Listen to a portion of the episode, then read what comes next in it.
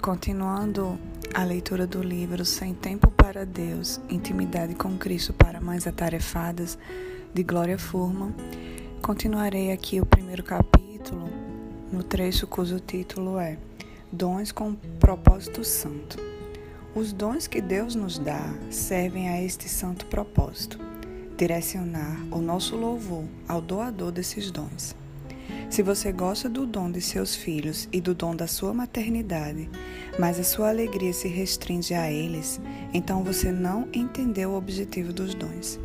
O dom da maternidade leva mães a valorizar Jesus Cristo à medida que ele transforma o nosso coração de dentro para fora. Esse é o assunto que tratarei nesse livro. No caso de você estar ocupado demais para ler o restante dele, eu sei como é isso. A essência da minha tese é a seguinte: por causa do Evangelho, a notícia sobre o que Jesus fez na cruz para salvar os pecadores. Mães que fazem de Cristo o seu tesouro podem se alegrar em seu trabalho, à medida que Deus trabalha nelas. Por causa de Jesus, tudo que um cristão conhece é graça, sobre, sobre graça sobre graça. Pela graça de Deus, nossas mãos estão transbordando segundo as suas riquezas em Cristo Jesus. Essas riquezas incluem o fruto do Espírito Santo: amor, alegria, paz, longanimidade, benignidade, bondade, fidelidade, mansidão e domínio próprio.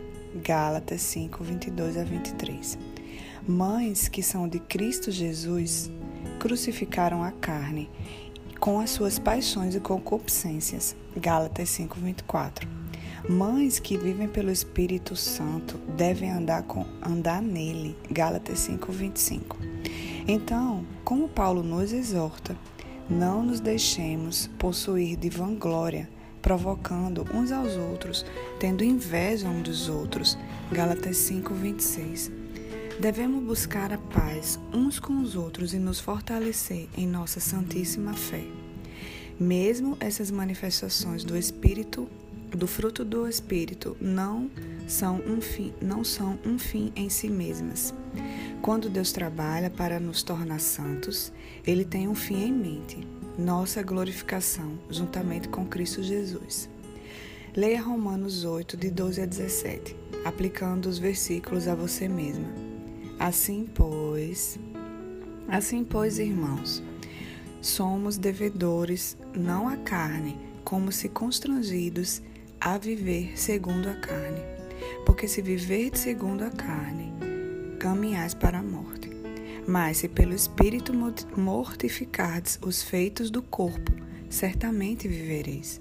Pois todos os que são guiados pelo Espírito de Deus são filhos de Deus porque não recebestes o espírito de escravidão, para viverdes outra vez atemorizados, mas recebestes o espírito de adoção, baseados no qual clamamos: Abba, Pai.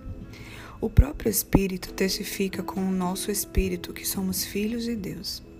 Ora, se somos filhos, somos também herdeiros, herdeiros de Deus e corredeiros com Cristo. Se com ele sofremos, também com ele seremos glorificados. Sim, mães, suas mãos estão cheias de coisas para fazer, literalmente.